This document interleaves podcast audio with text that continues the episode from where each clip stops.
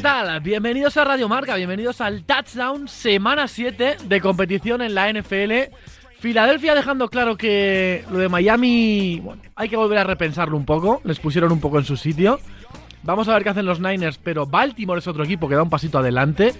Son siete semanas, es prácticamente un tercio de competición, contando con que quedan todavía 11 semanas de temporada regular, después los playoffs. Pero hay equipos que dicen, bueno, no tan pronto todavía como los Patriots, quieren competir.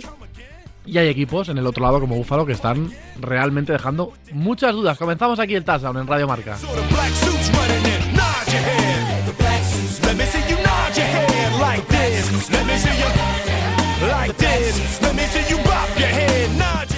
Iñaco Díaz Guerra, ¿qué tal? Muy bien, ¿cómo estáis? Yo imagino que es una jornada bonita y que hoy sí se podrá hablar luego, dentro de un ratito, un poquito más de, de, Patriots, ¿no? Hoy sí. Yo no sé si sigue el veto y lo que diga Rubén. Rubén ha venido en chándal. ¿Quieres que hablemos, ¿Podemos hablar de esto? Da gracias a que he venido. ya ayer estaba poniendo una situación complicada diciendo que físicamente le era un fin de semana que le estaba costando. Le está viniendo grande la temporada en la semana 7. Rubén, eh, yo creo que también, pero no ahora en el principio, que hablaremos de Filadelfia, de, de Baltimore, demás, pero al final dedicaremos unos minutitos a hablar un poquito de Green Bay, eh, ¿no? Yo creo que toca. Hombre, yo creo que toca, sí. No están las cosas bien, hay muchas cosas que están mal y, han perdido con dos equipos que no son buenos, lo que demuestra que ellos, pues ahora mismo tampoco son un buen equipo. Bueno, bien, como clip de empezar el programa me parece bien. Si empezamos a hablar de, lo más importante, yo creo, había un partido esta semana que era un duelo entre dos equipos que iban 5-1, Filadelfia y Miami. Yo lo hablaba ayer Iñaco con Rubén, eh, Miami lo que teníamos en mente es que era el mejor ataque de la liga, el más explosivo, el que más puntos metía, el, el, que parecía que funcionaba de una manera tremenda, y que Filadelfia, a pesar del récord, bueno, no convencía del todo, al menos no como el año pasado, lo cierto es que después del partido ves que, Filadelfia lo saca adelante. Es verdad que en la segunda parte se iguala, pero Filadelfia lo saca adelante. Y Miami, los dos partidos que ha jugado contra equipos más fuertes, pues no los ha podido sacar. No, ya ha hecho, ya ha hecho 17 y 20 puntos, diría, que, ha sido, que para lo que está haciendo mm. es poco. Mm, yo ayer lo hablaba antes con Rubén, él vio, mejor a Miami que yo. Yo sí que le vi otra vez como con Búfalo, los dos partidos contra equipos eh, de primerísimo nivel que ha tenido, que ha perdido le vi otra vez un punto por debajo del rival. Pero también yo creo que es un equipo que el ataque va a estar bien y la defensa está abocada a mejorar. Es decir, es una defensa que ayer juega sin, sus dos cornerbacks que van a ser titulares si, todo, todo va bien en la fase definitiva de la temporada, que son Howard y Ramsey. Y claro, Howard y Ramsey no son dos cornerbacks cualquiera, son dos cornerbacks eh, pues uno es top 3 y el otro lo ha sido y si ahora no es top 6, top 7, tampoco estará muy lejos. Entonces eso, más, más, más tiempo de Fangio, yo creo que es un equipo que yo no estaría muy preocupado por estas dos derrotas porque creo que si las lesiones lo respetan, el Miami de, diciembre va a ser el, Miami mejor que, que, ahora. Y el de ahora ya hemos visto un ataque en momentos tremendo. Pero sí, con Filadelfia igual nos habíamos precipitado. No está tan fluido como otros años, pero a la hora de la verdad es que con este AJ Brown actual es muy difícil discutir, porque antes o después te va a matar. Y, es día tras día tras día. Seguramente junto con Tyree Hill está siendo el mejor receptor de este inicio de temporada. Y, mm. y, él va a más. No sé, me parece que es un jugador del que hablamos menos de lo que, de lo que está haciendo. Sí, a mí me, me, me parece que ayer vemos dos, dos, muy buenos equipos. Y creo que mm, Filadelfia demuestra por qué es favorito a volver al gran partido, a la Super Bowl. Y a mí Miami me gusta mucho. Y a mí Miami me gusta mucho porque durante dos cuartos y medio es capaz de, ponerle muchos problemas al ataque de Filadelfia. Es capaz de, lo decíamos ayer en la retransmisión, de presionar con cuatro. Harrison Phillips y, y Bradley Chubb hacen un, gran partido. Christian Wilkins por el interior de la línea también. Eh, son capaces de eso, ¿no? De generar luego además los blitz que manda Fangio, sobre todo con David Long, también funcionan muy bien creo que ayer Miami juega un buen partido, pero que al final, por unas cosas o por otras, no le da, ¿no? No le da para ganar a, Filadelfia en su campo. Eh, sobre todo, pues, algunas penalizaciones que, les hicieron mucho daño en la línea ofensiva, que les fastidiaron drives que tenían muy buena pinta. Y les faltó algo más, ¿no? Yo también ayer le, decía a Javi que la baja de, de Achan les está haciendo daño porque era un jugador que les daba mucho, que además generaba mucho espacio para los demás, para él mismo, pero también para los demás con esa explosividad que tenía y, creo que les ha, hecho, les ha hecho un poquito de daño. Pero de verdad que me pareció un buen equipo. Y estoy muy de acuerdo en lo que dice Iñaco de, de lo que puede llegar a ser esa defensa en el mes de diciembre. Si es que al final es un coordinador nuevo, es un coordinador que está trabajando un sistema que, que, es muy distinto a lo que venía Miami eh, ofreciendo estos últimos años, no tan agresivo, sino algo más conservador.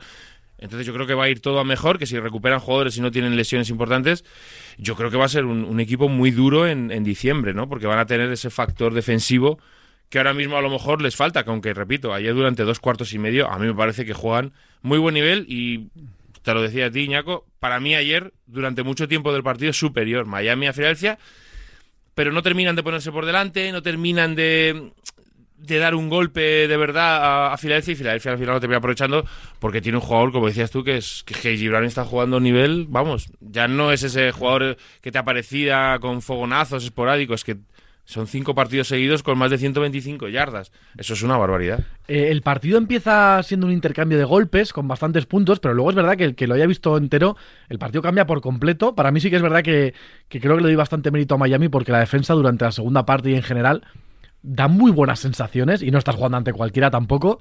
Y por irnos al otro lado, ahora os saco algún temita también de Jay Brown, pero eh, Jalen Hartz, que no creo que esté jugando muy mal como tal. O sea, no creo que, durante el partido él juegue mal. Pero es verdad que está en un momento en el que parece que cada vez que medio se equivoca lo paga. O, el varón acaba en una intercepción si es un mal pase, o se le escapa el fumble y ya rápidamente es una zona complicada del campo y lo recupera el rival. Es raro, y yo creo que esto debe corregirse un poco, es raro que esté, que esté castigándole tanto, no tantos errores, porque no son 200.000 errores, pero le están penalizando mucho y siempre son de él, la verdad. Con los quarterbacks jóvenes tiende a pasar que la temporada después de la explosión y del hype, eh, primero, que los, que los rivales también van más preparados a ellos, primera cosa, y segunda cosa, que todos estamos más como ya les hemos visto hacerlo muy bien, estamos buscando más lo que hacen mal o lo que hacen regular que lo que hacen bien. Y creo que está pasando con Hark. Hark no está jugando mal. Está jugando al nivel MVP del año pasado, no, pero es que el año pasado fue el segundo mejor jugador de la liga. Es decir, estamos poniendo. Me está recordando un poco a, los años después de la MVP de Lamar Jackson, ¿os acordáis? Que todo era. No, pero el brazo. Aparte que aparte, el año pasado con Harks, hasta la Super Bowl, que sí que tuvo que ir a sacar el, partido con el brazo y aguantó con Mahomes eh, golpe a golpe no era eso, era un ataque mucho más orgánico, mucho más fluido, en el que todo funcionaba bien y él encajaba ahí. Y este año yo creo que le estamos pidiendo que tire él del carro más y lo está haciendo, ¿eh? Ojo, lo está haciendo a tirones, con alguna intercepción. Eh, no le estamos viendo con tantas carreras diseñadas como el año pasado, porque me lo comentaba antes Rubén, que está, que está tocado en el tobillo. Bueno, una serie de cosas, pero si tú miras al final el volumen, la realidad de Filadelfia es que va 6-1 y hmm. que Harks está jugando bastante bien. ¿Está jugando tan bien como el año pasado? No, bastante bien, pero es el año que toca centrarse en el fallo y no en, y no, en el acierto. por lo que dice Javi, porque cada fallo es... O, se penaliza. O te, anotan como ayer en, la intercepción, que te la retornan para touchdown, o el otro día frente a Jets, ¿no? que es un, en un momento delicado, que ese sí que yo creo que es un error grave de, de Jalen Hurts, pero, pero es así, y lo que dices tú. Es verdad que me, me parece extraño porque de Andre Swift está jugando muy bien y hay momentos de los partidos en, en, el, en el que Siriani se olvida de él. Y el año pasado no era así. El año pasado el juego de carrera era, yo creo que más, más vital que el juego de pase, que luego el juego de pase lo utilizaban para, para lanzar las bombas a A.G. Brown, a Devonta Smith y demás. Pero este año sí es verdad que quizás están girando un poquito más al pase y ahí es donde Filadelfia con Siriani no ha sido tan, tan bueno, ¿no? Sigue siendo bueno, pero no ha sido tan tan bueno como cuando, cuando era un equipo corredor, que la línea ofensiva estaba constantemente golpeando la línea defensiva. Y me extraña porque Swift está haciendo un año muy bueno. Y ayer, en momentos clave, eh, te consigue carreras, hace dos o tres cortes brutales en, en el segundo nivel. Y creo que es eso, ¿no? Que quizás le están dando pues más poder a, por decirlo de alguna manera, a Jalen Hartz y claro, cuando tú lanzas más, pues el, peligro de que cometas más errores es más grande. No sé si puede tener que ver con lo de los coordinadores, pero es verdad que siendo las primeras semanas lo que hemos visto de Filadelfia, perder a los dos coordinadores. Claro. A ver, la línea es la misma, la línea es, la línea de Filadelfia no, va a ser diferente, ¿no? Y no va a ser algo distinto de lo que hemos visto. Pero las personas son distintas, ¿no? Y el que canta las jugadas es distinto y al final cada uno aportará sus matices de cierta manera. Y es verdad que yo creo que es lógico que haya un, un cierto cambio o algo distinto que no sea tan fácil ajustar de primeras, ¿no? Yo, sí que creo que... Por cierto, lo de EJ Brown que os comentaba, yo alguna vez lo hablaba con Rubén hace ya, bueno, hace un par de años, tres, yo no era el mayor fan de EJ Brown, la época Titans, ni siquiera cuando llega a Filadelfia termino de tener sensación de que hayan cogido un receptor uno que pueda llegar a ser, que es bueno sí, que es fiable sí, pero que pueda llegar a ser en una temporada top 3 o top 5 de NFL, lo tenía ahí ahí y ahora mismo estoy en esa sensación de que el conjunto entero me apasiona, el conjunto de las armas que tiene alrededor Hearts, pero creo que Devonta Smith está un pelín por debajo de lo que quizás esperábamos y AJ Brown está confirmado como, como realmente una superestrella. A mí, a mí de verdad, no, esto veces me equivoco, pero esto no me sorprende nada, porque cuando entra en Titans el año rookie, en, en Titans hay que recordar que además Titans esos años no pasaba, porque básicamente el tema era Henry, Henry, Henry, Henry, play action, play action un pase. Henry, Henry, Henry, Henry. Era más difícil hacer números.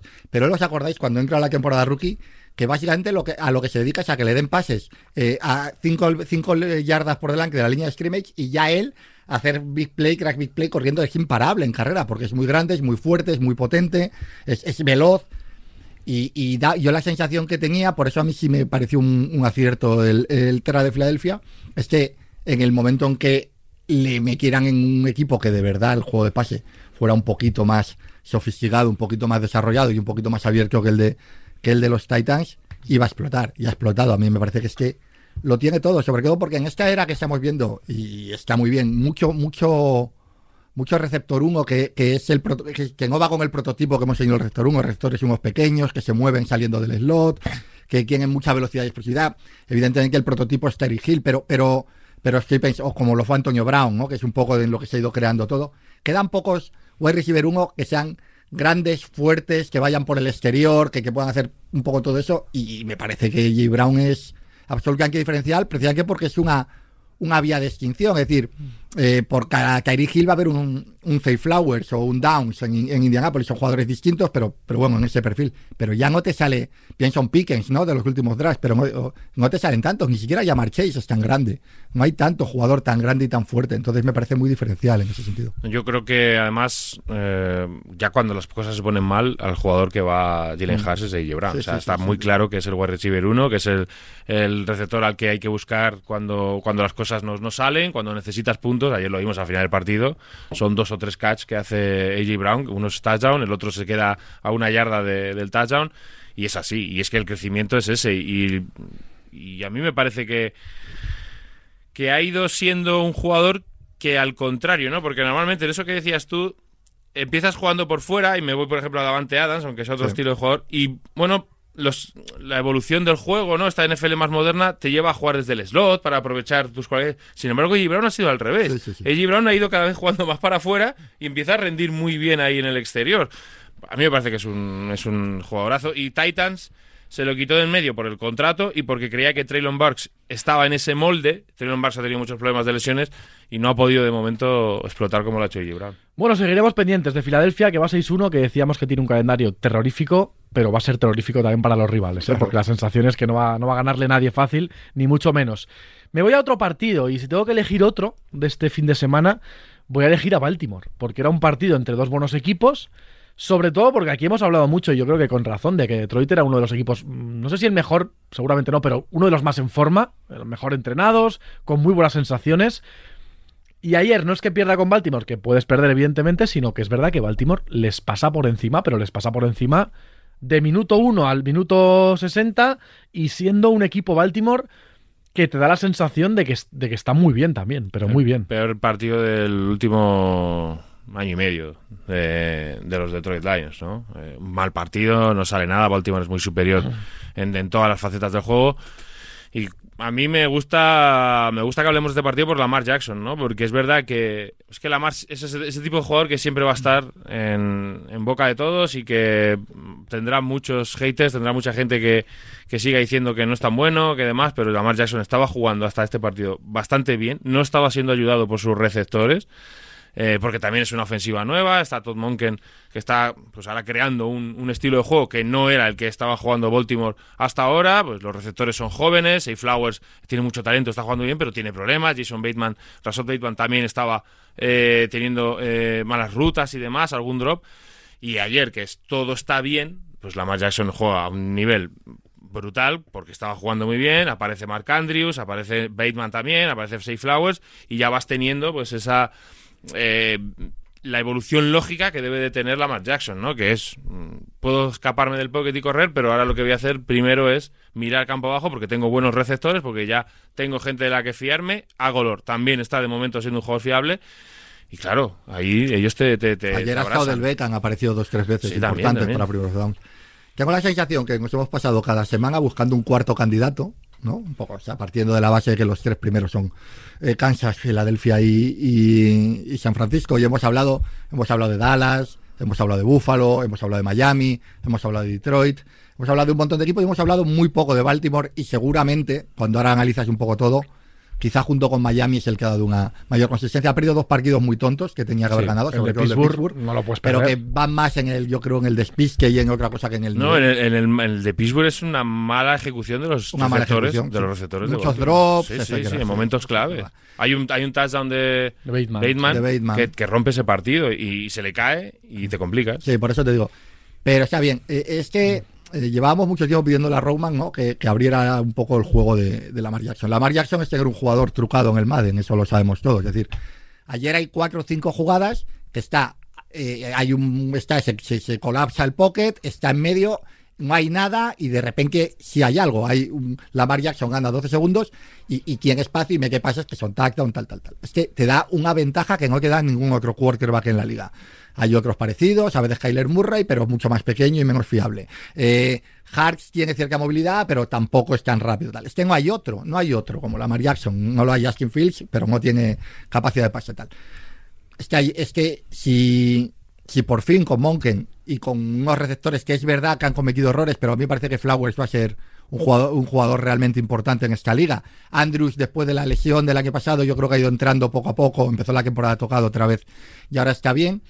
Y, y de golpe que un cuerpo de receptores que no había tenido. Sí. Entonces, claro, si, si tiene un cuerpo de receptores mejor y un, y un coordinador ofensivo eh, que, que está más dispuesto a dejarle, que, que, eso, que esos segundos que gana en el pocket no sean para luego intentar correr y ganar 6 yardas, 7 yardas, sino para, para hacer pases, vamos a verlo de ayer. Ayer es una demolición absoluta de un buen equipo. ¿eh? No matemos a Detroit por eso. Ya sabíamos que Detroit no está en el nivel máximo. Pero sigue siendo un buen equipo que ayer simplemente le pasó una pisonadora por Y encima. en, y en defensa, Javi, perdona, Mm. que es verdad que no habían tenido que enfrentarse a grandes ataques, los números estaban ahí, pero ayer de en defensa, y Detroit es un equipo. Detroit lo que pasa es que yo creo Se que le han ayer juntado varias cosas, Sí. ¿no? Eh, Algunas bajas. las bajas en el backfield para mí en, en Detroit les hacen les hacen daño y, y ayer no pueden correr y, y el juego de pase, ese juego de pase de play action y demás que también estaban jugando con Goff, se les cae un poquito, pero porque la defensa de, Baltimore está, está jugando también a muy buen nivel. Y es verdad que te genera la duda de esos dos partidos que han perdido, pero a mí los Ravens me, gustan mucho. Luego es que la facilidad de Baltimore, porque mirabas este año la defensa y pensabas, va, va a estar bien, porque es Baltimore, pero te parecía sobre todo que le faltaba pass rush. Pero siempre encuentran pass rushers, si no sabes de dónde. Ahora ha salido Maduike y, y, y de- de- por el interior, pero da igual. Logran la manera de crear presión y presión. Es increíble la, la capacidad. Dejan que se vaya gente, yo que sé, de judo hacia atrás, lo que tú quieras. Y siempre hay otro esperando para hacer que una temporada de 12 sacks. Es increíble. Yo no me, como decíais, no me preocuparía mucho por Detroit. Creo que se le han juntado bajas en el backfield. Creo que el récord era muy bueno. Y además tengo la sensación de que en la división, si ellos siguen haciendo las cosas bien, no creo, no tengo sensación no de, que, de que vayan a tener mucho problema. Además, Es que creo, creo que el paso natural equipo- de Detroit es meterse en playoff y competir. Tampoco creo que nadie esté colocándoles ya, eh, bueno, venga, Sí, pues ¿no? a y, final de y conferencia. tener un partido en casa y a ver. Y aparte hay una cosa, mira, esto como hemos hablado de que Baltimore ha perdido partidos por mala ejecución, Detroit te da la sensación de que si está con todo el mundo, es un equipo que por el carácter de Campbell y cómo los tienen entrenados, va a ejecutar bien. Me da la sensación de que Detroit no va a dejarse partidos contra equipos inferiores. Y eso en la división, en la división en la que está, que, que plantea en 11, en 11 o 12 victorias con muy poquita con muy poca cosa, aunque luego vayas palmando con Baltimore, etcétera. Metemos el podcast dentro del podcast, porque sé que a Marco le estaba gustando, ¿eh? le estaba gustando cómo está jugando la Mar Jackson. A ver qué nos cuenta. Muy buenas, gente, ¿qué tal? Vamos con algún pequeño apunte de esta semana número 7 de la NFL por mi parte. Hace una semana, pues, rompió una lanza por Lamar Jackson y vaya actuación del quarterback de Baltimore Ravens en el partido de su equipo contra Detroit Lions. Absolutamente espectacular. Se veía que ese ataque estaba cerca de, de poder romper y esta fue la semana en la que verdaderamente todo se juntó contra unos Lions que sinceramente no me esperaban una actuación tan mala porque no funcionaron en ningún aspecto del juego. No sé muy bien qué pensar ya de los Buffalo Bills, derrota contra los New England Patriots hace una semana, pues ganaron in extremis a los New York Giants, un equipo con muchos problemas y esta jornada pues contra el Patriots, otro equipo también con muchas dificultades, pues no consiguen sacar la victoria. Parece que todas las temporadas tienen ese tramo en el que se convierten en un equipo pues prácticamente de, nivel medio-bajo, luego vuelven a, repuntar, pero esta irregularidad al final lo acaban pagando, sobre todo cuando llegan los playoffs, y parece que este año incluso les llega antes. Luego comentaros también el, triunfo de New York Giants, sobre todo el dato de defensa, habían logrado 5 sacks en 6 partidos y en este partido únicamente lograron 6, más que en el resto de la temporada. No sé si veis controversia de quarterbacks ahí entre Daniel Jones y Tyrod Taylor. Los Steelers, auténticos supervivientes, habían hecho 118 yardas casi tras tres cuartos, perdían 17 a 10 y acabaron haciendo 182 yardas en sus tres últimas posesiones y acabaron ganando el partido en Los Ángeles, aunque el partido prácticamente parecía que se estaba jugando en el Heinz Field. Y finalmente, Chiefs nueva victoria, mejor récord de la NFL ante Los Ángeles Chargers, que se nos vienen todavía un poquito más abajo. Mm, casi 180 yardas de recepción para Travis Kelsey. Decía esta semana en, su podcast, ¿no? Famosísimo con, con su hermano, con Jason. En la previa del partido decía, no, este es un partido para hacer mucho daño con la carrera, porque los Chargers tienen un gran pass rush, con Bosa, con Khalil Mack, etcétera. En la primera mitad hacen 22 pases y solo seis carreras. Y acaban el partido con 400 y pico yardas de pase y apenas 60 de, carrera. En fin, unos Chargers, otra actuación un poco extraña, con un plan defensivo ante Kelsey absolutamente inexistente. Parece que lo que habían ensayado durante la semana, esas dobles coberturas en cover cero contra el Tyren, no la sacan hasta que les había quemado con 150 yardas al descanso y luego esa posesión con tres carreras consecutivas cuando tienes opción de empatar el partido. No sé, la verdad es que Chargers lleva un mal camino, la división la tienen perdida, pero bueno, la temporada todavía, por supuesto, queda mucho. Los que lo tienen muy claro son los Kansas City Chiefs. Bueno, siempre nos deja Marco, en su tono didáctico, nos deja. Él quiere provocar algún pequeño incendio. Ya ha tirado la de Daniel Jones y Taylor, que te he visto ahí un poco la cara, Rubén, de. bueno. Pero yo creo que el primer partido del que hay que hablar, que lo comentaba él, y creo que es el siguiente un poco de importancia, es el partido de los Bills.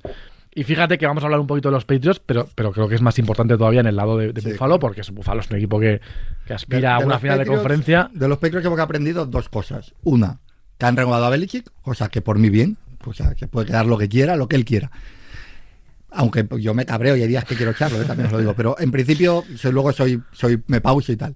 Y segundo, que ni para perder cuando hay que perder, eh, vale Mac Jones. es, es, terrible, vaya el drive que debe hacer. Pero, pero lo importante aquí es Búfalo, Búfalo... Pero lo que no puede ser, lo que no puede ser es que te quejes porque Mac Jones no sabe hacer drives ganadores y cuando hace uno, Mira, porque esté mal. Tienes que hacer los drives ganadores cuando la temporada uno sabes hacia dónde va a romper, pero cuando vas 1-5 y, te, y te pones Búfalo por delante a falta de dos minutos Claro, es que Mac Jones no quiere, claro. Mac Jones no quiere que seamos eh, que tengan el 2 o el 3 del draft, no te digo. Bueno, al partido le da la vuelta a Búfalo prácticamente los últimos cuatro minutos y luego aún así hace un gran drive, la verdad. Con, un touchdown de Dix, sospechoso. porque, porque, se levanta del suelo, nadie lo toca. Yo dije, mira, estamos tanqueando por una vez en la vida, pero no, no. Hace algunos buenos pases Mac Jones y terminan ganando. Y, y lo que decíamos de Búfalo, el, el problema de Búfalo es que, viendo lo que hemos visto estas últimas semanas y esta temporada en general de los Patriots, Buffalo fue a Londres con Jacksonville y no llegó a los 10 puntos, ¿no? No, no y el partido con Giants. El partido con Giants es, lo sacas porque los Giants están como están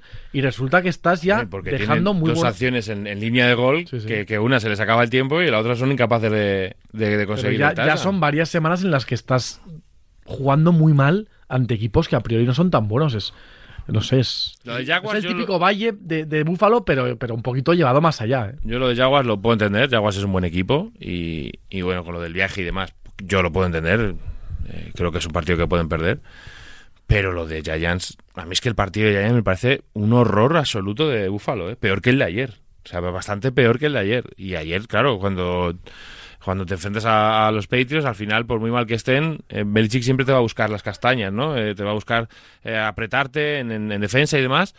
Pero claro, estás jugando contra un equipo que hace poco le habían metido 70 puntos y había anotado 3 o tal. Es que es, muy... da la sensación de que esa irregularidad, ¿os acordáis de la que hablábamos en la previa, el primer programa que hicimos? Decíamos, bueno, Búfalo está muy bien, es un equipazo, tiene ellos salen y demás, pero es un equipo que nos genera dudas, que, es irregular y que tiene esos problemas durante el año. Y es que es así, y es que es así. Y es verdad que las bajas en defensa son importantes, es verdad que, que lo de Milano y Travis White les hace daño, pero hombre, tú tienes que llegar a este partido y no solo ganar, sino ser contundente. O sea, demostrar que eres eh, uno de los favoritos para llegar a la Super Bowl y hacer un buen partido. Y no lo están haciendo. Y bueno, estamos en octubre. Pero es que mi sensación es que vamos a llegar a playoff y un equipo que de verdad sea serio y sea buen equipo, le gana a Buffalo, le gana. Han perdido, ganaron a Miami, pero han perdido con Jets y con Patriots. Sí. Y de momento en esa división es algo que no parecía que entrara dentro de los planes. ¿eh? A ver, más allá de la broma que hacíamos, ese último drive de Mac Jones que Buffalo sea incapaz de, de, frenarlo, porque este es muy sencillo, ¿eh? Eh, no, es ni siquiera una cosa insufrida con mucha suerte, es que va avanzando, pum, pum, pum, pum, pum, pum. Te demuestra que es que Milano es una baja terrible y, White también, y eso es para toda la temporada y eso va a ser un problema grave porque se arregla. Eso no se arregla. Entonces, esto ya que el que me quede mucha presión en el ataque y mi sensación, no sé si tendréis la misma, es que eh, se ha ido convirtiendo en un equipo cada vez más previsible en ataque. No, no, le han ido funcionando nada de lo que han ido probando alrededor de, de Dix ha funcionado. Gabe Davis ha quedado un jugador que hace un partido bueno y tres malos porque es un, como dicen, un one trick pony, ¿no? Eh, va, va, profundo, se la tira y a ver qué pasa. Eh, no han, ido trayendo receptores 3 y ninguno les ha encajado. No han logrado ni siquiera un slot receiver que pueda darles una válvula de salida con cierta facilidad. El juego de carrera, Cook no está mal, pero tampoco es diferencial. O sea, no te, no te ha supuesto un cambio bestial respecto, respecto a Singletary. Y la sensación que tengo es que ya todo el mundo sabe que son 13 eh, targets a, a Stephon Diggs y, teniendo en cuenta más que Allen da la sensación de que también por su salud y por prolongar su carrera, cada vez hace menos carreras de estas locas, decir, allá voy yo y que me paren entre siete, eh, ya no, me da la sensación que es un ataque con un techo más bajo del que se le veía hace, hace dos años. Ya no es un equipo que teme. El día de Miami sí lo hizo, pero ya no es un equipo que con tanta facilidad de golpe que hace una explosión de estas de, de mm. cuentas que te va a hacer 35 o 42 puntos de cualquier momento. No tengo esa sensación. Y si la defensa no permite marcadores bajos, las dos cosas se han ido descompensando para que cada partido sea ajustado. Y si todos tus partidos son ajustados, como bien vimos con Minnesota el año pasado y este año, eh, tan, lo mismo ganas 10 que pierdes 8. ¿eh? Es que no... no... Y el problema para ellos es que Miami bueno, tampoco tiene un calendario fácil, pero Miami te puede ganar fácil 11 partidos. Y ellos así no, no llegan. No se, llegan se ha quedado Búfalo con 4-3. El récord es 4-3. Y el récord 4-3 queda mucho, ¿eh? Y yo, si tuviese que jugarme un euro, me jugaría un euro a que Búfalo se mete en playoff. Sí, yo creo que Pero, pero un récord 4-3 es, eh, segundo de división, es un récord que te puede acercar a un mes de diciembre de estar peleando por una wildcard con tres equipos. No, no, en la, americana es, un, es una. Cuidado que la FC Norte tiene equipos que, van a ganar partidos y, no, no, va a ser tan, tan sencillo. Es que ¿eh? Cleveland y Pittsburgh estamos pero ahí van ganando partidos sin saber muy bien cómo, sin tal, sin cual, pero, pero van ganando y tienes muchos problemas ahí. Cleveland y Pittsburgh están 4-2. Yo veo a Cleveland y Pittsburgh ganando 10 partidos. 9-10 partidos. En algún momento esta división se tienen que quitar, porque también Vengas ya, ya, ha cogido, ya ha cogido ritmo y estamos hablando que Baltimore está bien. Mm. Eh, se van a ir quitando derrotas, pero yo creo que son cuatro, equipos que van a llegar a falta de tres jornadas. Mm. Eh, bueno, uno o dos mequidos y otro y los, los cuatro mequidos en la pelea de playoff. Están, están jugando en esa división contra la FC Sur. Ayer vimos el Cleveland eh, Indianapolis. Y si son fiables, que es lo que le pedíamos a Cleveland o a los propios Ravens, ¿no? Por supuesto a Bengals, si son fiables van a ir colocándose en una posición, yo creo, de llegar con siete 8 a diciembre. Y si llegas con 7, 8 mm, a, ya tienes cuatro, a diciembre, tienes, muchas opciones de pelear, por lo menos asegurarte estar hasta el último día. y hemos visto que peleando por la y hay más, y en su propia división los Jets los Jets ahí siguen. No sabes muy bien cómo, tal cual. Bueno, sí sabes muy bien cómo. Los Jets han pasado el. el, el Pero han pasado el bache. no, el bache no, el, momento duro del calendario. El calendario era criminal. Y, no, y, y, el momento, el bache mental de selección a Roger, del principio terrible de Wilson. Wilson ahora no es que esté jugando bien, pero ya no es el, desastre que era, ya puedes tener un ataque funcional. Ayer, le echábamos un vistazo, ayer echábamos un vistazo al calendario, porque están 3-3, y si no me equivoco era Giants, Riders y Chargers, puede ser. Sí. No sé si eran esos tres. Y no pero, pero la sensación era de decir, pues estos chicos con esa defensa y tal, yo no sé, bueno, que ganen todas las semanas no es fácil, pero que realmente tampoco van a descolgarse o van a ir no ganando partidos, ¿no? Y no he mirado el calendario de San Diego, San Diego, San Diego, Los Ángeles. No, mira, voy a decir una cosa. Padres. Ayer viendo a los Rams estaba pensando esto, digo, ahí había que prohibir si que da dinero jugar en Los Ángeles. Los Ángeles es una mierda de ciudad para los equipos NFL. Sí, Ya es está. verdad que es. A mí O sea, me parece que o sea, ya yo, que cada vez que juegan los Chargers límite. en ¿eh? casa o los Rams en casa y me enfocan la Haya un grada, 70%, haya un sí. 70%, claro, siempre, pero Es que da igual, ¿eh? Porque bueno, cuando van los Cowboys, pues ya supones, pero Sí, es que, los es que Niners, ya va a ir Tampa. Bay Buccaneers o va a ir eh, quien, quien sea y hay más. Es que es desesperante. Es que ayer los, los Rams parecía que estaban jugando fuera. A mí me vez. parece que es un poco exagerado, ¿eh? porque una cosa es que lo decíamos, ¿no? Que Pittsburgh vaya a cualquier campo y haya un poco Claro, de gente de Pittsburgh. sí, Green Bueno, Bay, al final vale. es normal. Pero yo, el día que fue, el día que, que hicimos el partido, no sé si fue Raiders o Niners, no, no recuerdo, había un, o sea, era una cosa de, no digo humillante, pero una cosa, una sensación de decir esto es un poco. No, ayer cuando falla, ayer cuando falla uno de los field goals eh, Brett Maher, es que se ve el fondo, No. Claro. todo el mundo celebrando. Es y dices, increíble. pero, pero, pero, pero no ha pasado en Las Vegas con los Raiders. bueno, No tengo tanta sensación. el otro día no sé Hombre, qué- no, qué no es como Oakland, como hoy. evidentemente no es como Oakland, pero no es lo mismo. El No de sé qué Packers, Packers. No, no fue el de Packers, fue otro. Y, y es verdad que, se, que había ahí, pero no, no, lo de Los, lo de los Ángeles. No. Calendario de Los Ángeles, San Diego. De Los. Ángeles, San Diego, sí. Chicago en casa es Sunday night, por cierto. Sí. La verdad que es un partido un poquito extraño para ser un Sunday night. Luego van a, a jugar a Nueva York contra los Jets y luego tienen Lions Packers. Pueden ganar. Quiero decir, yo, yo aún no he descartado a San Diego. Van porque 2-4, San ¿eh? Diego, ¿eh? Les voy a llamar San Diego Sí. eternamente. Es increíble los zotes. Van que son. 2-4 y. Está mal, pero que digo que es otro equipo que a mí no me va a sorprender dentro de que ya sabemos No, todo que lo gane pensamos. 4 de 5. No, y, y que, y que lo tengas también al borde- en el Llevamos un, un programa. Me gusta este tono positivo que has dado para que Rubén Para ahora que mismo le ponga el ganar. Es que contrapunto Yo creo, que, yo creo que San. Diego llega, lleva diciembre en torno al 50%. Y estás en la pelea, que es lo Vamos único que quería decir. Vamos a ver. Venga, dale. Y lo ha dicho Marco antes. Y lo, lo dije yo en la retransmisión. No puede ser que tu plan no sea defender a Travis Kelsey. O sea, no puede ser. Cuando ya te lleva 150 yardas al descanso, ya ha destrozado. Ahora sí, ahora nos vamos a poner. No, no, vamos a ver. Y lo dije el otro día y, y os reísteis de mí.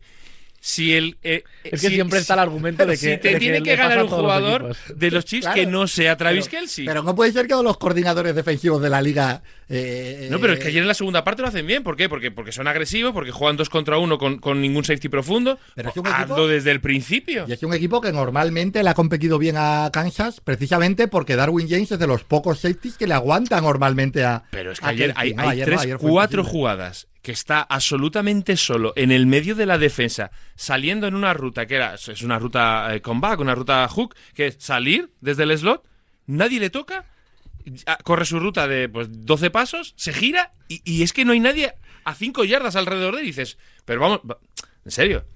Coges al, al coordinador defensivo que estará arriba de la cabina donde está y le dices, ¿me puedes explicar por qué no hay nadie alrededor de este tío? Me encanta O sea, este de- tema. Pero es que porque es yo ayer estaba viendo la retransmisión y cada, y cada recepción de Kelsey iba notando como el cabreo de Rubén subía. Es verdad, que, es verdad que te genera curiosidad. O sea, porque tú.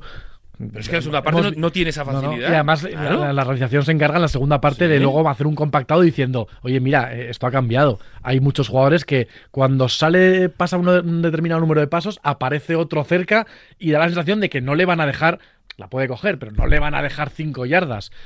Y es un poco raro esas defensas. Tú cuando, utilizas, cuando haces dos contra uno, evidentemente hay un jugador que deja de estar en, en- en el- en el- en una zona del campo que es propensa a que otro jugador. Por algún lado hay que arriesgar un poco. Pero, pero ahí a eso voy. Mm, ayer Marques Battles Scalding aparece, que llevaba todo el año sin aparecer. Rashid Rice en, Redson pues está encontrando. Pero, pero por que te lo hagan eso durante todo el partido. No, no, claro, no les dejes que anoten 24 puntos en la primera parte y luego ya tú tienes que remontar. Es que es, es absurdo, o sea, no, no tiene sentido. Y si me dices que las 150 yardas te las ha hecho Rashid Rice, dice, bueno, pues tengo que ajustar al descanso. Pero es que de- eh, tu, plan, tu plan defensivo cuando juegas contra los Kansas City Chiefs es que Patrick Mahomes se quede dentro del pocket, que no haga esos scrambles donde hay en esas jugadas rotas, eh, extiende muy bien la jugada, te puede con esa facilidad. Pero que bueno, hasta incluso alguno te hace y bueno, ¿sabes? Que Mahomes, sí. una jugada- pero, pero eso, que veas constantemente un agujero donde entra agua. Es que, ¿sabes? Es que yo, yo no lo puedo Quiero hablar ahora de Mahomes cuando. cuando No, no, ya está, cuando ya no- que- no bueno, sí, pues sí, para sí. hacer la transición termine de, de Kelsey a Kelsey. Mahomes, simplemente recordamos que hubo un saludo muy bonito en la grada entre Taylor y, y Brittany. Yo sé que Rubén no quiere tocar este tema, pero Pero no lo entiendo. Tiene que ser la mayor estrella del planeta. Sí, a mí yo, Metiendo con- yo- metiendo con la a, NFL a mí en todos dándome cierta a a mí dándome cierta pereza y me parece un poco bueno yo sí que creo que aquí no hay ningún debate en que la NFL Claro. tiene que darle un poco Hombre, al molinillo hombre. y va a ir a menos, pero, pero, pero es evidente que aquí hay un filón. Claro. Yo hablo de la sobreactuación. no es la A mí madre la sobreactuación no me gusta. Taylor Swift, la madre de Kelty era Pero una te cosa que esperabas yo el saludito con Brittany y tal, saltito. Taylor Swift tiene un dominio de la escena, lo ha tenido siempre, y de, aparte de ese- del talento musical, que cualquiera que haya Es escuchado que el me disco estoy haciendo viejo, lo sabe. me, me estoy haciendo Eh, viejo de estos, de estos cosas, ella viejos sabe lo que vende y venderse, siempre ha pesados. sabido. Fantástico, nada que decir. Mahomes. Mahomes. Estaba pensando ayer que, que no recordaba hace mucho un partido de 420 yardas y 4 touchdowns tan aparentemente sencillo y tranquilo. Y, está, y últimamente tengo una sensación con Mahomes que este, salvando las distancias de los estilos, hay muchos matices, pero que él entró en la liga siendo Rodgers y se está convirtiendo en Brady. Es decir, que ya vemos menos a ese jugador de magia, de improvisación, del pase de lado, del pero que cada vez es más absolutamente cirujano la disección del partido. Pum, pum, 15 yardas. También quizás le haya ido obligando el no tener a Tyreek Hill. ¿eh? Puede ir todo, todo vinculado, pero me da la sensación de que antes de un partido de 420 yardas y 4 touchdowns de Mahomes eran 6 minutos de highlights. Y ahora, a lo mejor de ayer no le sacas, hay un pase eh, eh, ca- corriendo hacia Sí. la izquierda, ¿qué tal? Pero ya no le sacas los, le sacas dos highlights y de repente miras los números y dices, joder, ¿qué ha pasado aquí? ¿no? Yo creo que también es Tengo verdad que ese- creo ese que también es verdad que ayer lo comentábamos en la retransmisión que hay muchos partidos donde él en 15 ocasiones tiene que sacar algo porque tiene que sacarlo y ayer hubo una primera parte entera, estamos hablando de 300 y pico yardas de pase. yo aquí quiero decir una cosa. 300 y pico yardas de pase sí, sí. donde realmente no habíamos visto una jugada de, de- de- ¿Cuál- ni de media presión. ¿Cuál ¿no? ha sido el mejor partido de Dak Prescott? Contra, Sí, contra- contra- Chargers. ¿Está ¿El lunes pasado? Sí, que Prescott parece el lunes No, pasado. ayer, en la primera parte O es verdad que es que parece que no Claro, que si, está si- calentando. si- si Dak Prescott, con todo mi respeto, sí, que yo siempre he dicho que me parece buen quarterback, juega a ese nivel, imagínate lo que te puede hacer Mahomes. Pero me refiero que no es nuevo, no solo es que partidos, que partidos especialmente Pero. Mahomes estaba teniendo problemas este año, ¿eh? Por. Sí, pero los iba sacando. Por eso te digo que, que ya cada vez vemos mi sensación que ten- la sensación que tengo, y es, supongo que la lógica de la madurez es que él cada vez le mejor, cada vez necesita menos heroicidades o menos trucos o menos Claro, improvisaciones. eso es evolución. y del y juego, está claro. teniendo una evolución clarísima. Y cada vez hay más partidos de estos que dices, soy Mahomes. Y luego vas a los números y dices, joder, pues soy Mahomes. Ha vuelto, ha vuelto a diseccionar esto como nadie, ¿no? Vamos a tocar más partidos y hay que tocar a los equipos de- del pueblo llano. Porque esto no es todo ganar. Esto no es todo. Hay que sufrir. Rubén, eh, no hemos hablado mucho. No hemos hablado mucho de Green Bay, la verdad, en estos programas. Me recuesto en mi sillón. Pero es verdad que del que sí hablamos hablado era de Denver, para mal. Era un equipo que se había convertido de repente en una defensa, desde luego, top 3 por abajo, o sea, de las peores 3 seguro. Y ayer la sensación es que, bueno, vuelve Aaron Jones, ¿vale? Eh, Green Bay viene de descansar, pero la sensación es que el partido es muy, muy malo. Muy malo. Sí, eh, yo lo he ido diciendo, ¿no? A lo largo de toda la off-season. eh, y yo decía, porque todo el mundo hablaba de Love, ¿no? Y con razón. Bueno, vamos a ver qué hace el Jordan Love y demás. Y yo siempre respondía, no. Yo lo que quiero saber es qué hace Matt LaFleur. Porque eh, es el, el- para mí es el hombre que, que- debería estar señalado, ¿no? Tú has tenido a Aaron Rodgers, es verdad que tú cambiaste la manera de jugar de Green Bay y del propio Rodgers cuando llegaste y, y era un sistema ofensivo en el que él pues, eh, se sintió bastante cómodo al principio y llegó a jugar pues a ese nivel. Pero claro, el año pasado cuando Rodgers no está a ese nivel, el equipo se cae. Y, y también me hace mucha gracia, ¿no? Que ahora la culpa es de que el- es que los jugadores son muy jóvenes y hay muchos problemas. Pues es que el año pasado también eran muy jóvenes. Estaba Romeo Das, estaba que Christian Watson. eh, el juego de carrera no funcionaba. eh, había problemas en, en- en el ataque. Y Matt LaFleur no supo resolverlos. No supo resolverlos. Y ahora pasa esto. Ahora mm, juegas un jueves contra Detroit, tienes 11 días para jugar contra Las Vegas y tu primera parte es lamentable. Tienes el bye, tienes 12 días para preparar el partido contra la peor defensa por números de, de toda la liga, que es Denver, y haces cero puntos en la primera parte. Y además, cero puntos con la sensación de que merecido. O sea, De que se refleja el juego en el sí, sí, sí, es decir, estás, estás jugando mal, muchas situaciones de screen. mm, mm, se habló antes del bye de que, de que Jordan Love estaban exigiéndole demasiado en lanzamientos profundos y que no estaba acertado. Eh, creo que era el, el, coreback, si no era el peor, entre los cinco peores en, en cuanto a precisión en, los lanzamientos profundos. Y que eso había que cambiarlo, ¿no? Que había que darle más pases de seguridad y demás. Y es que ayer, durante toda la primera parte, es juego horizontal, juego horizontal, donde no se sacan ventajas, donde no aprovechas la fragilidad defensiva en el juego de pase de Denver. Tu juego de carrera, aunque ayer el Dillon está mejor, tampoco funciona. Entonces, claro, ¿qué te lleva a eso? A ir perdiendo 9-0, que te dices, bueno, 9-0 contra Denver no está mal. Empieza el tercer cuarto, parece que va un poquito mejor Green Bay y te anota un touchdown que ya te exige más. Y en esa exigirte más, Jordan Love empieza a jugar mejor, empieza a encontrar más situaciones en zona media, 10-15 yardas, empieza a pasar bien pero de nuevo el equipo tiene una oportunidad de ganar el partido en último drive y no lo consigue. Y además en una situación que es una mala decisión para mí de, Jordan Love, tras, tras ese holding de, Jenkins que los echa para atrás cuando estaban a punto de, llegar a, a, field goal range. Pero mi sensación y viendo el equipo es que es un mal equipo. Y lo peor es que está mal entrenado. Y ya no es la defensa. Porque la defensa, bueno, no está tampoco jugando a un nivel excelente, pero no está siendo el gran problema de Green Bay, que era una de las mayores dudas que teníamos, ¿no? De, Joe Barry, el coordinador, pues que no había sabido sacar el, jugo a, una unidad que yo creo que tiene mucho talento. Pero la defensa estaba más o menos jugando bien, salvo el día de Detroit, que no, estuvo bien, o bueno, el último, el último cuarto contra Atlanta, que tampoco son capaces de, frenar al ataque. Pero claro, es que el, ataque es un desastre. Y, es responsabilidad de, de Matt LaFleur hacer que ese ataque juegue mejor. Y no me sirve la excusa de que, bueno, es que los, es un equipo muy joven y los se equivocan y tienen que... Ya, pero... Ese era un condicionante de la plantilla que ya sabíamos todo. Claro, tú, tú, has apostado por eso, ¿no? O sea, la franquicia y Gutenkans ha apostado por, por esto. Y sigo diciendo, lo importante no es ganar partidos o no, pero claro, si lo que estás haciendo es poner a los pies del, del, del autobús a, a Jordan Love porque no está jugando bien, empiezas a tener un problema. Porque se empezará a escuchar que si es la solución, que si no es la solución, que a ver qué pasa. Yo imagino que la franquicia va a tener paciencia y en 2024 va a seguir Matt Fleur y va a seguir Jordan Love. Pero ahora mismo las sensaciones son muy malas, muy malas. Y yo me esperaba que el equipo no, no fuera a ganar partidos, pero sí me esperaba que el ataque fuera funcional o por lo menos no, no tuviera. Es que en los últimos cuatro partidos, te lo decía ayer, han anotado seis puntos, creo, en, las primeras partes. Sí, para mí yo esperaba que, hubiese más juego de calidad en más momentos y que luego al final puedes tener un error. Claro, y, pierdes, te escapa el partido, bueno, ¿no? Pero... Y juegas contra buenos equipos y pierdes. Pues estás jugando contra las Vegas Raiders, estás jugando contra Denver Broncos, que son equipos que no están jugando bien. y estás ganando Atlanta, ha ganado, Chicago, pero bueno. Y estás perdiendo mal. Y es que, y es que ganas a Saints porque fallan un field goal en el último segundo. O sea, que es que podías ir 1-5 tranquilamente. Tocado el tema Green Bay, me parece correcto. Eh, Iñaco, ayer vemos un partido, que es el partido entre Chicago y, Las Vegas, precisamente, Riders. Que es un poco el Chicago Minnesota hace dos semanas, ¿no? Pero es verdad que es un partido que ya tú te sientas a verlo y tienes la sensación. Pero hay, un responsable, claro. De lo que pasa ayer hay un responsable muy ayer claro. McDaniel. Tienes la sensación de que los equipos están mal entrenados, de que, hay, de que hay mucha carencia en cuanto al juego, en cuanto a calidad del juego.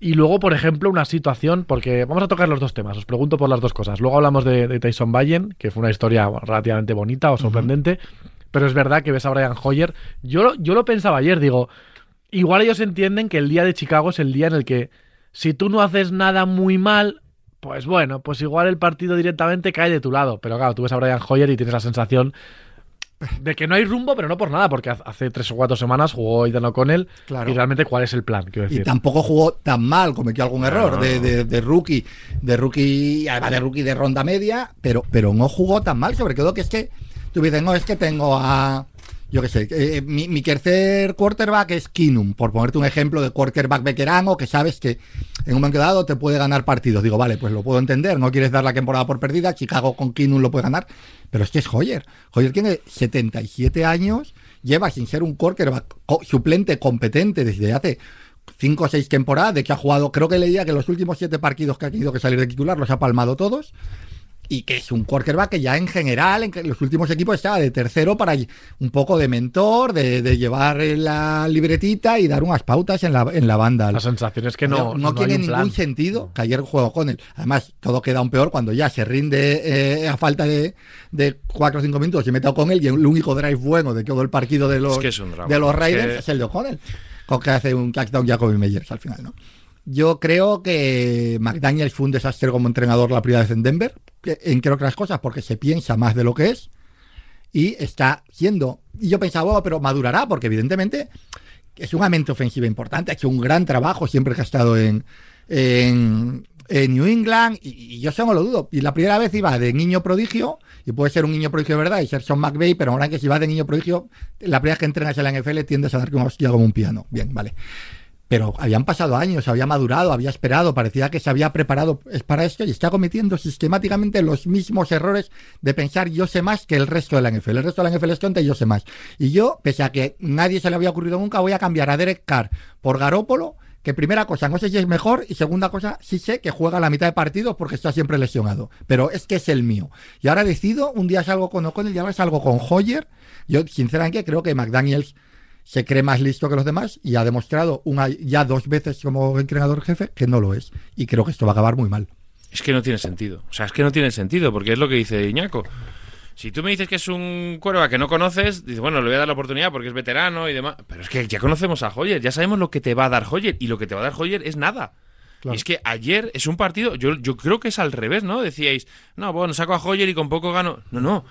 Saco al chico. No puedes porque, tomarte porque el partido lo... de ayer como, como no, que no sea una oportunidad de realmente ese partido lo sumo sí o sí. No, o, o, como, o como no voy a jugar con Hoyer porque a lo mejor va a cometer menos errores. No, no, no, que va a cometer más errores. Quizás no errores de intercepciones, sino que no va a dar dos pases seguidos. Es jugar al empate a cero. Claro, y al empate cero pero, en la NFL pero, no funciona. Pero, pero no tiene sentido. No o sea, sentido. ayer poner a Hoyer es, es una mala praxis desde de tu head coach. Porque por muy rookie que sea, por muy la intercepción que mandase aquel día eh, en el partido que jugó titular O'Connell, la diferencia cuando vimos a O'Connell jugando a cuando ves a Hoyer, que ya sabes lo que te va a dar. Si es que, si es que no te va a dar más. Si es que ahora con, con 40 años no, no, de repente no va a jugar mejor. No, no es esa. No es esa. Entonces, claro, el partido de ayer, tú tienes posibilidades de ganarlo. Y Chicago, oye, yo tampoco creo que jugara tan. Al final tiene el talento que tiene, pero no creo que jugara tan mal. Y, y, y, tú no, no, eres capaz de ganarlos. Cuando eres favorito, cuando tienes mucho más talento que, que lo que tiene Chicago, pero, pero bastante más talento. Claro, yo, yo, por aquí, de verdad, ¿eh? por buscar un único, que me parece que es erróneo por completo, tengo la sensación de que ellos se ven con 3-3 siendo un equipo que está mal o que no está bien. Y de repente dicen, pues igual araño aquí otra y te piensas que, pues lo que dicen un poco, ¿no? Te piensas que estás en un sitio donde no estás y que quizás una victoria más, te pones 4-3 y bueno, no pues igual sentido. dentro de un mes estoy aquí peleando por una wildcard cuando el equipo parece que es peor de lo que es. Claro, pero, pero es que si eso es lo que piensas. Pero no hay creo... un plan, no hay un plan, o sea, no, no, no, es, no es defendible ante un superior Alguien te puede venir y te pregunta, oye, ¿qué estás haciendo? Y tú, pues no sé, es complicado. no, verdad, o sea... Pero es que yo coincido con lo que Rubén, que yo cre creo, como tú, que eso es lo que pensaban, pero creo que precisamente contra Chicago te da más opciones de ganar un rookie que te puede hacer claro. con dos errores. Porque sí. tú, si hay un equipo con el que te puedes permitir errores sin que te maten, es contra un equipo malo, porque bueno, más o menos cometes unos errores, pero si luego vas a tener dos big plays, porque el chaval mostró eh, cierto, cierta querencia al pase vertical, quien es a Devante Adams. Aparte tú, con Hoyer otra cosa que haces es cargarte a Jacobs. Jacobs no está jugando bien, pero este ayer era ridículo, porque porque claro, es que lo único que les preocupaba era que corriera. Claro, porque, porque es así, claro, el pobre. Jacobs cada vez que recibía tenía siete, siete tipos de Chicago encima. Era, entonces ya la amenaza se acabó, no había nada. Es que ayer el, la, el, el, error es que precisamente contra un equipo como Chicago te da muchas más opciones de ganar el quarterback, que va a ser que igual que puede dar tres, tres big plays, que el quarterback, que sabes que lo único que va a hacer es tres yardas, dos yardas, pase horizontal, vamos fuera. Si es que es así, no tiene ningún sentido. El calendario de Raiders les lleva a jugar con Detroit. Yo creo que es complicado ir a Detroit ahora mismo. Y luego es verdad que tienen a los dos equipos de Nueva York, a Giants y a Jets, a los dos en casa. Yo creo que McDaniels tiene mucho cartel, mucho nombre. Y si termina ganando siete partiditos, estira el chicle un poquito más y a funcionar. Yo creo que, que no. Claro, claro, y la excusa no es que se lesionó, no sé. se lesionó Garópolo. no sé, no sé, es verdad que la sensación es muy mala y que hay mucha, que hay como mucha falta de rumbo, ¿no? Pero, oye, un tipo que ya sabéis que es uno de mis personajes favoritos, sí. por, por, por, por, pelo, por estética, por actitud, que es Desmond Reader. Atlanta va 4-2. Atlanta va líder de su división y Atlanta va a ganar partidos. Yo no sé si va a ganar la división fácil, desde luego no, no, pero si va a ganarla bien pero tenemos esa sensación de que ya el personaje está creado con Reader sí. y de que el equipo es un poco extraño, pasan cosas. Ayer Villan Robinson está malo, pero luego de repente sale al final y no sabemos realmente cómo de malo está o qué le pasa. Pero el equipo deja drive por aquí que dices, vaya tres jugadores que tienen para, coger, para hacer jugadas. Eh, drive que dices, Reader, no, lo único que no se puede hacer aquí es perder el balón cuando te lo da el, el center. Tú se le cae. Y además no se le cae en la yarda 30, se le cae en la yarda 2. Y dices, madre mía, es como un, es como un, un partido que tú te sientas a verlo y dices, aquí van a pasar Un parque de atracciones. Van a pasar Es un parque de cositas y hay que atracciones. disfrutar. Es un equipo que hay que ver. Y ahora ya es un equipo que, me- que- que es de los que pongo fijo en el rezo. Ayer, ayer Reader hace uno de los peores partidos que yo he visto en la historia en, en, en Red Zone. Pierde tres balones en Red Zone. Tres veces los lleva hasta allí, que los lleva y los lleva bien. O sea, eh, juega bien hasta la, hasta la yarda 80, por así decirlo, y luego ya la última ridícula, que va a entrar y se frena, dando tiempo justo a que llegue Winfield y le saque el balón. Hace comete unos errores tremendos. Pero es verdad que lo gana. También Mayfield tuvo un par de momentos Mayfield que, que ayudaron, pero pero es un equipo que viendo cómo está New Orleans que puede ganar la división perfectamente. Sí, yo esperaba que New Orleans fuera a estar mejor, pero tienen muchos problemas. Tienen muchos problemas en ataque y es un ataque que no está bien trabajado y, y Derek Carr no está jugando al nivel que yo esperaba que pudiera jugar. Pero es lo que decís, al final Atlanta este verano se, se, re- se reforzó muy bien en defensa. Jesse Bates les da muchísimo. Jesse Bates está jugando a un nivel tremendo. Y, y en la línea defensiva también lo están, lo están notando, ¿no? Con Yemata y con eh, Grady Jarrett, que, bueno, pues ha sido un jugador que siempre ha, desaparecido. O sea, no estaba en, el- mapa, pero ha sido un jugador de, de mucha calidad. Y tiene una defensa que contra equipos como Tampa, pues contra Carolina, ¿no? Equipos de ese nivel, o Minnesota, equipos de la NFC que, que les puedes ganar, al final te- les da la oportunidad al ataque de hacerlo, ¿no? Y a pesar de que cometen innumerosos errores, y suele ser Reader el que los comete, eh, al final, pues oye, terminan, terminan llevándose partidos. Y en la NFL es esto, ¿no? En la NFL es sobrevivir como puedas en el mes de septiembre y octubre Claro. para que el equipo se vaya sentando y vaya, vaya bueno, a- a- generando un, un esquema de juego y demás. Reader tiene dos cosas. Tiene piernas, que eso ya lo hemos visto, lo cual le, le permite de vez en cuando salir de problemas. Y luego, claro, tiene, lo hemos hablado más veces, tiene unos skill players de primerísimo nivel. London ya está jugando mejor.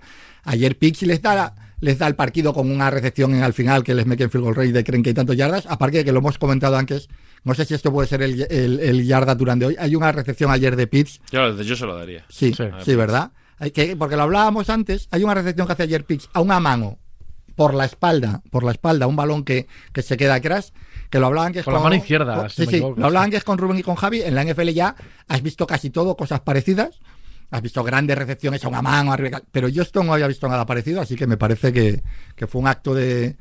Puede que estar los dos, los dos caras del yardaturanismo están ahí. Pero ya se lo Están. Reader y Reader- Pitts. Puede ser eh, Secu, Ya ¿eh? se lo hemos dado a Reader el. Es el- que él debería ser protagonista de este premio de manera Deberíamos habitual. cambiar el, el- el nombre. Debería ser protagonista. Pero bueno, eso, perdón, que, que, que al final Reader, pues más o menos, con esos jugadores y las piernas y los rivales, que es muy importante, pues vas dejando partidos. Y bueno, la sensación es que...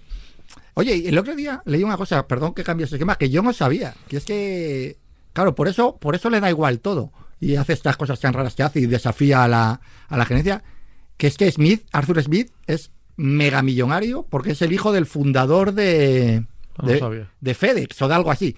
O sea, claro, esto Ahora explica, claro, esto explica que digan, no, que me he traído todos estos jugadores para coger la pelota, no, pues yo voy a correr. Esta desobediencia al jefe. Sí, sí, creo que es de, los de los tíos, su padre es de los cuatro o cinco tíos más ricos de Estados Unidos. Bueno, me da tiempo a tocar un- en cinco minutos un par de partidos más, que creo que merece la pena. Lo primero, la locura del, del- de Cleveland y de Indianapolis. Un partido que se va casi a 40 puntos en los dos lados. Dison Watson puede tener algún tramo un poco mejor en algún partido, pero ayer hay, ayer hay un rato que, que te pones Huele- a verlo. huele mal, ¿eh? Ayer hay mal, un rato que te pones mal. a verlo y piensas que es el típico quarterback que es top 3 de malos de la NFL y eso ya es, eso ya es pasarse para mal. Aparte de que empieza a ser de, de Son Watson, hay que hablar. ¿eh? De Son Watson ha firmado el único contrato de la liga absolutamente garantizado. Los médicos le dieron de alta con un problema de hombro en la semana 3-4 y decidió que no jugaba porque, total, me vas a pagar igual. Y ayer se da un golpe que con lo que solemos ver en la cabeza no es tan grave, lo atienden, lo sacan y no vuelve a jugar pese a que en ningún momento eh, se le designa con una lesión. Da la sensación de que el equipo pensaba que otra vez que estaba para jugar y que Deson Watson dijo que él no salía.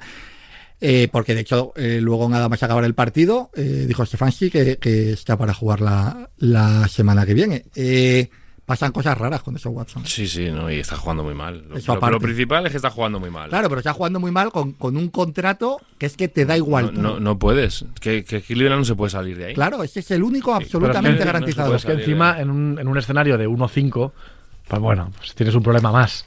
Pero claro, aquí estamos hablando de un equipo que, que está con una defensa absolutamente élite y que a priori, a poco que, que esto vaya... Ayer eh, hace Miles Garrett un partido eh, que lo mismo que, que- que hace un safety que, te- que- que hace los sacks habituales que bloquea una patada bloquea una patada saltando por encima de la línea y le sobra le, le sobran 15 centímetros ayer lo de Miles Garrett es una cosa de decir nos han clavado aquí a un Yo yo lo hombre de de Krypton Sí, sí, sí, Seguro que sí. lo hace bien. Increíble Por lo menos puede coger el balón y correr y no le va a defender nadie. 4-2 Cleveland, ¿eh? 4-2, que el récord yo creo está bastante bien. No, Eh, para, para todo lo que les ha pasado durante la temporada, están, vamos, está, está muy bien. muy eh, bien. Perdieron a Nick Chubb la primera semana. Y 4-2 también Pittsburgh, el último partido que vamos a tocar, que era un partido contra Rams, que yo creo que era un partido entretenido, porque los Rams tienen al final cierto nivel. Y, Pittsburgh, lo decía antes Marco, durante fases de partido ves que es inoperante absolutamente en ataque y dices, ¿cómo, cómo otra vez van a estar cerca de ganar tal? Pero luego de repente aparece Pickens, eh, eh, Deontay Johnson es verdad que da un paso adelante. Me decías tú antes de empezar el programa, tiene jugadores, porque es verdad que es una plantilla que hay agujeros muy concretos, pero luego es verdad que hay 7, 8, 10 jugadores que dices son titularísimos en NFL. Y, y que Piquet juega mal en los tres primeros cuartos, pero en el último cuarto, cuando, cuando necesitas que juegue bien, juega bien. Es, es curioso, ¿no? Porque, porque volvemos a otra vez a ver al Piquet nervioso en el pocket, que, que sufre con la línea. La línea yo creo que es lo peor de, de los, de- de- del equipo completo, de los dos lados del campo. Sufre mucho, él, él sabe que la línea es mala, él sabe que le va a llegar la presión, está muy nervioso en el pocket. Pero llega el último cuarto y dice, bueno, pues venga, voy a ponerme, voy a dársela a los buenos, voy a dársela a los que, a los voy que a funcionan lejos a Pickens y, A ver- a ver y qué él pasa. ya me, la, ya me la bajará. Y, y terminan ganando así. Es verdad que a mí los Rams ayer. También hay una cosa de los Steelers que se ha criticado mucho a Matt Canada. Y ayer estaba, estaba viendo el partido esta mañana y mm, evitaron muy bien a Aaron Donald. Es decir, cuando Aaron Donald alineaba en el, en el hombro izquierdo del center, las, las jugadas de carrera, las jugadas de screen iban hacia el lado derecho.